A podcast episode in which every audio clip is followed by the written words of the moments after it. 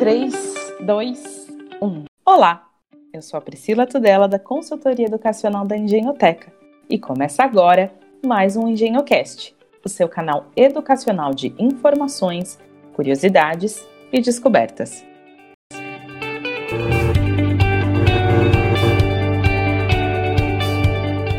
Para trazer alguns pontos de vista nessa conversa, a Engenhoteca recebe hoje um trio: Cristiane de Paula. Olá. Lúcia Nabão. Olá, pessoal. E Rosane Schickman. Olá, pessoal. Da Tecendo Diálogos. É um prazer receber vocês aqui. Sejam muito bem-vindas. Cris, conta um pouquinho pra gente do seu currículo, da sua história. Bom, primeiro agradecer o convite, Priscila, dizer que é um prazer estar aqui com você.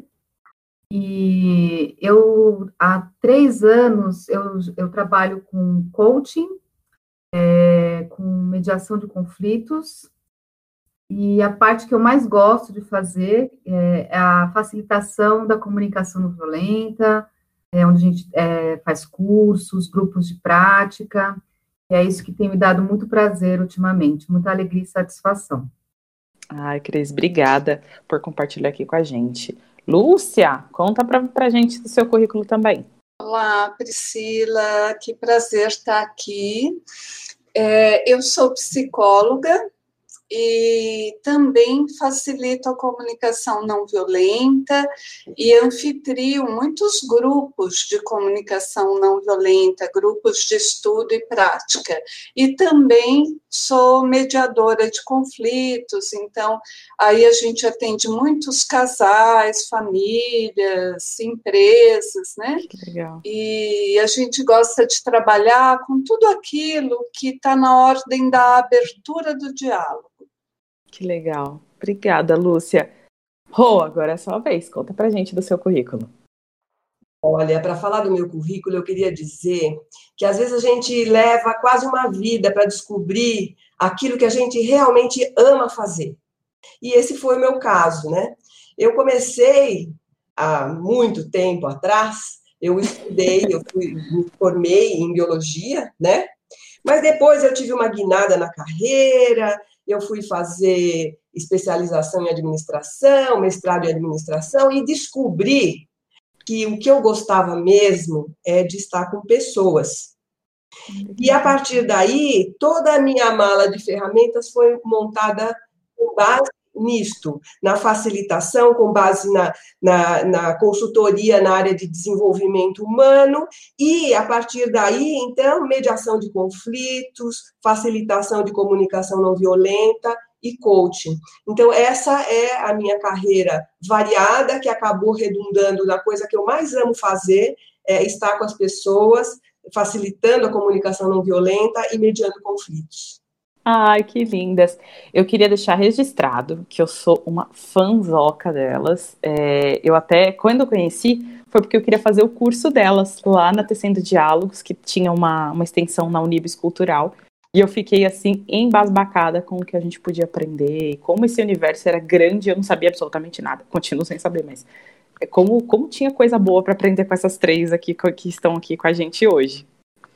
Bom, Vou partir para a primeira pergunta. Rô, posso começar com você?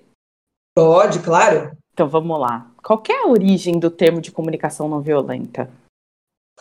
Bom, para falar da origem da comunicação não violenta, a gente precisa falar do Marshall Rosenberg, que foi o sintetizador e que muito modestamente dizia que ele, que, que a, essa comunicação, a CNV, não tem nada de novo. Ele dizia isso tudo que foi integrado à CNV já era conhecido há séculos. Mas o objetivo é nos lembrar do que já sabemos. Já sabemos o quê? Que nós queremos relações humanizadas, com base na abertura do diálogo e na cultura de paz. E eu vou contar um pouquinho agora sobre o Marshall Rosenberg, né? Uhum. Ele acreditava que é da natureza humana gostar de dar e receber de forma compassiva. Mas ele sempre teve duas perguntas que dirigiram ele a vida inteira, estiveram com ele a vida inteira e ele construiu tudo que construiu baseado nessas duas perguntas. Apesar de ele acreditar, e ele acreditava mesmo, é, que é da natureza humana gostar de dar e receber de forma compassiva, é, ele se perguntava, primeiro, o que acontece que muitas vezes nós nos desligamos dessa nossa natureza compassiva, levando a nos comportarmos de uma forma violenta. E a outra pergunta é: o que permite que algumas pessoas permaneçam ligadas à sua natureza compassiva, mesmo em situações difíceis? E essas perguntas ele se fez ainda muito pequeno. Ele acho que tinha uns nove anos quando ele mudou-se para uma cidade nos Estados Unidos, que é Detroit, onde haviam muitos conflitos raciais. E ele também sofria bullying na escola porque ele era judeu. Nossa. E aí, essas perguntas surgiram nesses, nesse contexto, em dois contextos diferentes da vida dele. Um era o contexto da escola, da rua, onde ele presenciava a violência, um ambiente que não era nada compassivo. Do outro lado, na casa dele, ele podia presenciar a compassividade na mais pura concepção. Ele tinha uma avó que morava com eles e, o, e ela estava doente, e o tio dele vinha todos os dias ajudar a cuidar da avó. E ele notava na afeição desse tio que esse tio fazia isso com uma generosidade, uma compassividade, não tinha nenhum tipo de sinal de que ele não estava se agradando daquilo que ele estava fazendo. E aí, então, a partir disso, dessas duas perguntas, né, dessa história dele, é, ele foi buscar respostas para essas perguntas. Ele se formou em psicologia, ele foi buscar inspiração em diversos pacifistas, como Gandhi, que usou a desobediência civil como uma forma não violenta é, para conquistar a liberdade do domínio inglês. Se baseou no, em Martin Luther King, uma grande força na luta contra o racismo, e também em pensadores e educadores como Paulo Freire e Carl Rogers. E foi assim que a CNV, da forma foi assim que a, a CNV é, se constituiu da forma como nós a conhecemos hoje. Ele chamou de comunicação não violenta, em parte porque viu a prática como uma extensão direta dos princípios de Gandhi. Agora, quanto ao termo comunicação não violenta, é preciso é, ressaltar que ele é escrito com um hífen entre a palavra não e a palavra violenta, para diferenciá-la da não violência sem hífen, que quer simplesmente dizer ausência da violência. CNV não significa ausência de violência apenas, ela é muito mais que isso. Ela é uma outra forma de ser e estar no mundo. Ela é uma intenção verdadeira de construir relações humanizadas, por meio da abertura do diálogo, da empatia e da autenticidade. E o Marshall também se atentava muito à linguagem. E ele percebia que ela, principalmente no mundo ocidental, é violenta, embora a maioria não se dê conta disso. Pois, como todos nós estamos mergulhados num ambiente mais violento, no Ocidente, nem sempre nós percebemos a nossa própria violência conosco e com os outros. Essa linguagem mais violenta, o que, que significa isso? Significa que ela é carregada de julgamentos condenatórios, de críticas, de rótulos, do pensamento do certo e errado, do bem e do mal, do ganha e perde. Por outro lado, a comunicação não violenta, ela busca estabelecer a conexão da humanidade que existe em cada um em que o jogo é ganha-ganha, que significa que para eu ganhar, você não precisa perder, ambos podemos ganhar. E essa conexão com a humanidade do outro se dá por um fator que todos os seres humanos têm, que são as necessidades humanas universais. Elas se chamam assim justamente porque todos os seres humanos têm. Por exemplo, se eu disser para você, eu quero respeito, eu quero consideração, eu quero compreensão, você vai entender, você não precisa pedir explicações do, daquilo que eu estou falando. Então, na verdade, a conexão se dá por aí, se dá por aquilo que todos nós temos em comum. E isso é que faz a coisa mais maravilhosa da comunicação não violenta, que é a, comunica a conexão das pessoas é, pela sua humanidade, por aquilo que tem em comum. E é isso, Pri. Nossa, eu tô aqui fazendo a plantinha, fazendo fotossíntese agora. eu não tinha ideia dessa profundidade, é muito legal. Lúcia, quando a gente estava preparando a pauta, é, a gente observou que tem muita definição né, de comunicação não violenta. Por que, que isso acontece? Quais são as definições que vocês mais usam? Olha, é, eu acho que essa expressão não violenta, como a Rosane explicou um pouquinho, ela é, um, ela é confusa para nós, porque o criador, o, a pessoa que estruturou essa abordagem, né, o Marshall Rosenberg, ele, ele fez psicologia, ele queria estudar o ser humano, ele queria conhecer, ele queria compreender o ser humano, né, a partir dessas perguntas que ele fazia, por que, que as pessoas são violentas ou são compassivas.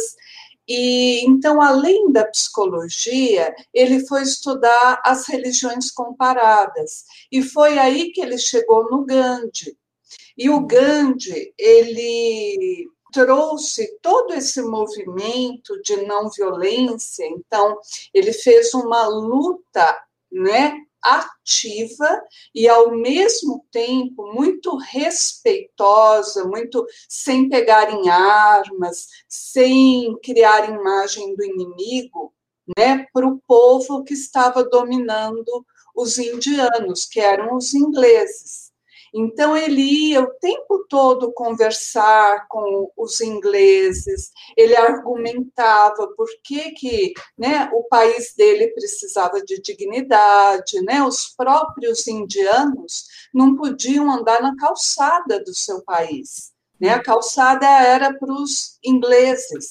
Então, assim, havia muita, né, muito desrespeito né, naquela dominação. E o Gandhi, o Gandhi, então, ele foi criando formas né, de luta a favor do respeito e da dignidade, né, de forma a respeitar o seu opositor. Então, a isso ele chamou de não violência.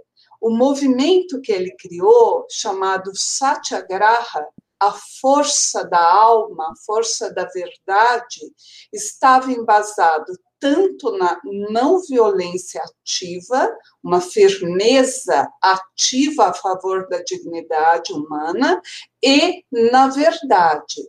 Né, nessa verdade que ele trazia como uh, cada um de nós tem um lado violento e se a gente puder conhecer isso, a gente pode transcender isso. Então, a, a versão que a gente trabalha da comunicação não violência é essa, né, na qual Marshall Rosenberg se inspirou em muitos, né, em, no seu professor, que era o Carl Rogers, né, um psicólogo humanista muito importante. Ele também se inspirou em Paulo Freire, trabalhando muito na pedagogia da opressão, então, nessa questão da dominação, submissão, nas culturas autocratas, né, desconstruindo tudo isso e trazendo formas relacionais mais horizontais, né, de poder compartilhado mesmo mas principalmente ele se inspirou na não violência do Gandhi. Então, é uma não violência onde eu atuo com uh, poder falar não para sistemas que não cuidam de todos, poder desobedecer ordens que não são éticas, poder, por exemplo, quando ele fez a luta do sal, né, que era colher o sal do, do mar, né, do próprio país, para não precisar comprar o sal que a Inglaterra retirava do, do mar, da Índia, e vendia para o indiano, né, como também fiar o tecido dele Né? Então, ele foi fazendo movimentos onde ele, o que ele queria mesmo era resgatar né, esse respeito, essa dignidade, essa humanização do povo dele, sem desumanizar os ingleses. Então, é essa versão que a gente quer trazer. Né? Como que é a gente estar tá no mundo, a gente está com a nossa família, né? no ambiente de trabalho, na comunidade, né? humanizando o outro. Tem uma coisa na comunicação não violenta, a CNV, que a gente gosta muito de falar, que é assim: eu posso não concordar com alguma coisa, eu posso não concordar com um assassinato, eu posso não concordar com alguém humilhando outra pessoa, né? Eu posso não concordar, às vezes, com o meu marido, né, fazendo um comentário uh, agressivo em relação a alguém, né? Porém, eu posso buscar compreender essa pessoa. Então, como a gente olha muito para as necessidades humanas, a gente vai perguntar o que será né, que essa pessoa que cometeu um ato não ético, não cuidadoso, ou que fez um julgamento muito agressivo, rotulou alguém, né, inimizou alguém com um rótulo, o que será que essa pessoa está sentindo e está precisando? Quais são as necessidades dela? E aí, quando eu respondo a essa pergunta, eu humanizo o outro. Né? Então, eu não concordo com a atitude, né? mas eu não preciso colar a atitude, o comportamento, a fala ao ser humano. Né? Eu vou investigar né, o que, que essa pessoa está sentindo e está precisando. Assim também, Priscila, quando eu trago um julgamento, né, um rótulo para mim mesma, quando eu falo, nossa, eu sou uma idiota, eu devia ter lembrado tal coisa. Isso é extremamente agressivo, extremamente violento e não me traz uma informação boa acerca de mim mesma. Então, eu posso mudar isso para, nossa, eu esqueci tal compromisso. O que, que será que eu estava procurando atender? Como eu estava naquele momento? É, eu estava precisando de descanso, de pausa, de relaxamento né, e não fiquei tão atenta. O que, que aconteceu? E aí eu vou saber de mim.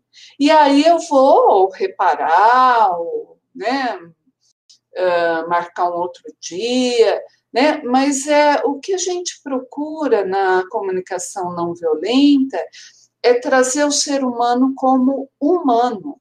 Então, é, a gente cuida, né, de encontrar a nossa violência estrutural, a nossa violência que já está introjetada, né? Por exemplo, quando eu emito um, um julgamento condenatório, né?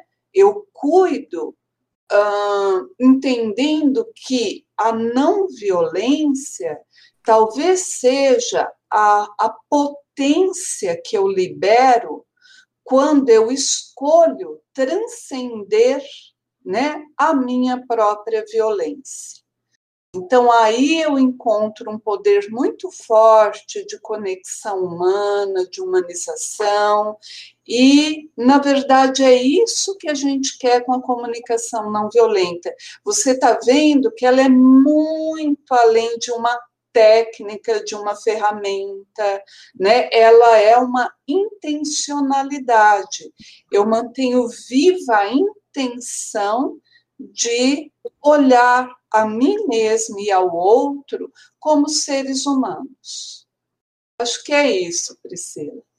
Nossa Senhora. Cris, agora a próxima pergunta, ela, ela precisa acontecer depois de toda essa fala. Como todo processo de aprendizagem, é, a gente precisa praticar, né, para ter a perfeição, que é o que a, o que a gente está falando até agora. Que exercício você indica? Olha, Priscila, eu, eu gosto de pensar na comunicação não violenta, ou a CNV, como a gente costuma abreviar, como um convite para sairmos do automático, sairmos do, do modelo, do modo reativo do dia a dia, para que a gente possa, então, prestar atenção ao que está vivo em nós. Então, esse que está vivo em nós é prestar atenção no nosso corpo, na nossa respiração, no que a gente está sentindo, né, nos meus sentimentos. Tô, eu estou com raiva, eu estou triste. O que está acontecendo dentro de mim, né? E é, a gente faz isso no aqui e agora, né, no, no, no presente. Então, talvez a grande dificuldade para quem começa a aprender a comunicação não violenta é achar que é uma simples técnica, como a Lúcia falou, né? E, e, as pessoas geralmente acham que ela deve ser aplicada para o outro, né? De forma que o outro faça aquilo que eu quero, que as coisas funcionem do jeito que eu quero. Mas isso não costuma dar certo, né? E não é essa é, a, a, intenção por trás da comunicação não violenta. Então, eu, eu acredito que os primeiros passos para quem quer praticar sejam é, as ações que envolvam a tomada de consciência, e essa tomada de consciência interna, né? Então, como eu já falei, aquilo que está acontecendo dentro de mim, né? Por que, que eu estou me sentindo dessa forma? É acolher as emoções, os sentimentos como algo legítimo, validá-los e, e, buscar compreender que esses sentimentos eles estão, estão trazendo alguma mensagem muito importante de, de algo que que é, que é humano e que, que, a gente precisa colocar atenção naquilo, né, que são as nossas necessidades humanas universais. Então, estar consciente de, de, disso, né, dessa, desse processo interno, eu acho que, eu acredito que seja um bom primeiro passo. Então, a gente aprender a reconhecer esses sentimentos, essas necessidades e, e legitimá-los, né? Então, é, o que acontece é que muitas pessoas é, acabam se frustrando quando começam a aprender a comunicação não violenta, pois antes de, de passarem por essa investigação interna, é, querem logo de cara né, aplicar a CNV para resolver os conflitos, para chegar a soluções, entrar em acordos, né, e sem antes fazer essa investigação mais é, interna, né, passar por esse processo. Então, é útil que a gente invista um tempo nessa descoberta do que está tá vivo em nós, né? E aí também o que está vivo no outro, é, é um mergulho mais interno. E aí, quando a gente faz essa investigação, a gente acaba tendo mais clareza daquilo que é importante. E quando a gente chega nesse lugar que é importante, que é essa humanidade compartilhada, fica mais fácil, mais orgânico as soluções se apresentem, sem que elas precisem ser feitas como uma imposição, né, como uma manipulação. Então, assim, a gente tem mais condições de, pra, de partir para uma conversa é, onde a gente possa se expressar de uma forma honesta, respeitosa, né? E criar um espaço de curiosidade para escutar também o que o outro tem a nos dizer não é só a gente ter esse espaço para falar o que a gente pensa, mas a gente aprender a ouvir o outro, a escutar com empatia, né?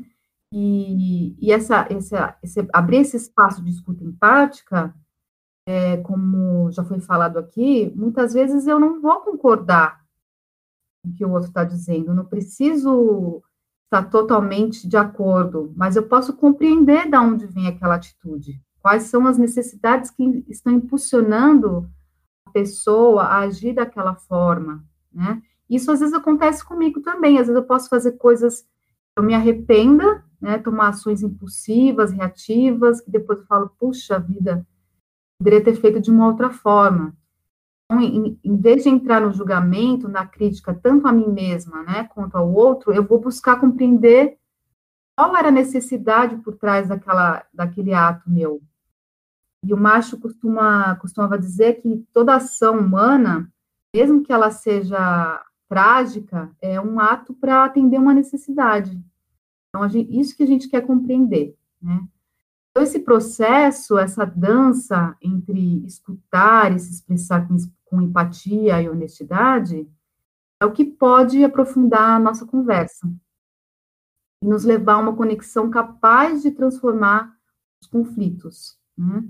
Então, diante dessa correria do dia a dia, né, que a gente tem diversos compromissos aí a cumprir, é mesmo um desafio a gente ter tempo para fazer essas pausas, né? E revisitar, investigar essas situações que nos afetam, né? Então, o convite é a gente desacelerar, a gente fazer pausas, né? Pausas e respirar e perceber o que está acontecendo é, para sair desse automático, para fazer escolhas mais conscientes. Então, um bom caminho para também quem quer começar, é, a gente é, recomenda bastante também grupos de práticas, grupos de práticas regulares, né, como uma rede de apoio mesmo, onde a gente vai ter aquele tempo, né, vai dedicar aquele espaço para que a gente possa exercitar essas habilidades com certa frequência, porque como é uma mudança de comportamento, uma mudança de não só de comportamento, é uma mudança de paradigma, da, da maneira como eu penso, né? Eu vou precisar é, revisitar esses lugares, então, se a gente tem um, um, grupo onde a gente possa praticar, fica um pouco mais fácil, né? Porque a gente compartilha situações que às vezes a gente pode trazer situações mais leves e cotidianas do dia a dia, né? A gente fala, a gente vai praticar na luz, para nesses momentos mais difíceis a gente já está com a musculatura um pouco mais é, forte, né? para poder colocar isso em prática nas, naquelas aqueles conflitos familiares que são os mais difíceis, nas, nas relações mais próximas, né? Então, assim, a gente vai fortalecendo essa musculatura empática, né? E isso tem sido bem interessante, né? Porque a gente tem muitos grupos de práticas, eu, a Lúcia Rosane, e a gente percebe o quanto isso apoia nesse, esse desenvolvimento dessas habilidades e também da gente perceber nós somos humanos e todos nós temos muitas dificuldades que são muito parecidas. Então, quando a gente ouve a história de uma pessoa, aquilo também nos apoia a pensar, nossa, é muito parecido comigo, com o que acontece comigo. Então, quando a gente faz um exercício de escuta no grupo, a gente está apoiando uma pessoa, mas com certeza aquilo também movimenta muita coisa na gente. Então, esse, esse trabalho coletivo, em grupo, é uma boa. É, um bom convite para quem quer começar a, a, praticar a comunicação não violenta. Nossa, Cris, que eu tô assim. Primeiro quero agradecer a todas vocês, assim, porque é um bálsamo em forma de prosa, assim, sabe? Eu não sei se, se todo mundo, inclusive quem quiser participar aqui da, das, dando opiniões, pode clicar depois no, no link do, do, do, vídeo, do áudio e comentar. Mas eu queria fazer uma caminha, a gente precisa caminhar aqui para o final, porque senão a gente fica aqui falando por três horas. O Engenhoteca concede um desejo para cada uma para o futuro da, da educação. E eu queria que vocês fizessem o de vocês. Posso começar com você, Rô? Pode, claro. Então, é... são tantos, né? Mas, na verdade, é, uma das coisas que eu gostaria de ver desenvolvida é essa capacidade de compreender o outro de maneira compassiva, né? E é uma outra postura perante a, a humanidade que existe entre nós. E uma coisa que eu adoraria é que as escolas começassem a adotar a comunicação não violenta, tanto para o seu corpo docente quanto para os seus alunos. Isso seria maravilhoso, uma maneira de semear a não violência e mudar o jeito de ser e estar no mundo. É um sonho grande, né? Nossa, é lindo! Tô aqui já, imagino, já imaginou? Bom, Lúcia, me conta o seu, seu desejo aqui para o Engenho, EngenhoCast. É. Ah, eu, como psicóloga, né, Priscila, a gente trabalha muito a questão dos sentimentos, das emoções, né, de como a nossa mente né, funciona mente no sentido amplo, não só no sentido de pensamentos, mas também de sentimentos. Então, o meu sonho é que as crianças, junto com a alfabetização, tivessem também um letramento emocional, que elas aprendessem um pouquinho a normalizar e a validar todas as emoções que nós sentimos, né? Porque elas elas indicam, elas sinalizam, né, informações importantes para nós, como por exemplo, os nossos as nossas necessidades. Então, se houvesse mais letramento emocional, né, eu acredito que as pessoas estariam mais inteiras, integradas hoje em dia. Nossa, Lúcia, muito legal. Cris, quero ouvir o seu desejo para o engenho. Bom, eu, eu, eu gostaria que a gente, nas escolas, fosse ensinado a, a ressignificar o conflito. O conflito não fosse visto como algo ruim, como algo negativo, mas sim como uma possibilidade de transformação. E ali, é, uhum. quando existe esse conflito, é porque tem é, divergência de pensamentos, né? E isso, para mim, é algo rico. Eu não vejo problema das pessoas pensarem de forma diferente. Eu acho que é importante, inclusive, que exista essa diversidade de pensamentos, de opiniões, mas que a gente possa aprender a ouvir o outro, a escutar o outro isso é muito rico quando a gente consegue é, aprofundar a conversa e, e até a essência dessa conversa para ver o que, que, é importante, né? E buscar algo que faça, que seja bom para todos e, e, buscar novas estratégias que sejam melhores para todos. Então, um conflito, para mim, se ele for ressignificado, acho que ele pode contribuir muito para a sociedade. Se a gente aprender isso nas escolas, né? Desde pequenininhos a fazer isso, acho que pode ser uma bela contribuição. Nossa, meninas, é, é, é um prazer falar com vocês. Eu imagino que, assim como eu tenho o privilégio de falar com vocês, as pessoas que quiserem conversar, que quiserem entender um pouquinho mais sobre Tecendo Diálogos, como é que a gente encontra vocês? É, o melhor, acho que é entrar no nosso site.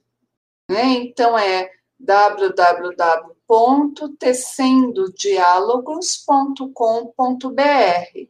Então, lá tem a nossa agenda né, lá em, na aba de eventos, tem tudo que a gente faz, os cursos de introdução à comunicação não violenta, curso de aprofundamento, né? Agora a gente, o nosso próximo curso vai ser um curso de comunicação não violenta para família e para educação. Então, para quem convive com crianças, com adolescentes, jovens adultos, né? Como que a comunicação não violenta pode apoiar essas relações de pais com filhos, filhas, né, mães com filhos, filhas, de educadores, né, com crianças ou com adolescentes, né, esses conflitos, como a, a Cris falou, são muito comuns, né, e a comunicação não violenta pode enriquecer muito os recursos,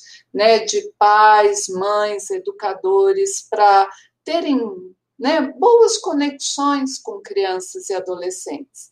Então, no nosso site tem os nossos grupos de estudo em prática, né, e tem tudo o que a gente faz. Além disso, tem inúmeros artigos escritos por nós, né, sobre essa temática da abertura do diálogo, da humanização, né, e tem as nossas redes sociais, Facebook, Instagram, sempre com o nome Tecendo Diálogos, Então tá facinho de achar a gente, né? Nesse mundo virtual, tá bom? Tá, não, não tá é. difícil, não. Não, vai ser um prazer, né? Conectar ah, é... novas pessoas. Nossa, e, e, é mágico quando a gente se li... Eu tô fazendo os podcasts e a cada episódio é, é uma é uma avalanche boa nova, assim, sabe? Então eu convido realmente para que todo mundo que esteja escutando entre em contato, que busque mais informações. Elas são muito generosas em disponibilizar muito conteúdo bom, né? Porque é difícil a gente achar conteúdo bom, ainda mais nessa última onda aí de, de informação. E que, poxa, vai levar a gente para um mundo muito melhor. Meninas, muito obrigada mais uma vez, tá bom? Nós que agradecemos, Priscila. Foi um prazer. Grata. Gente, o podcast da Engenhoteca retorna em breve. Fique ligado. Compartilhe o podcast e acesse as nossas redes sociais, arroba Engenhoteca. Obrigada e até lá!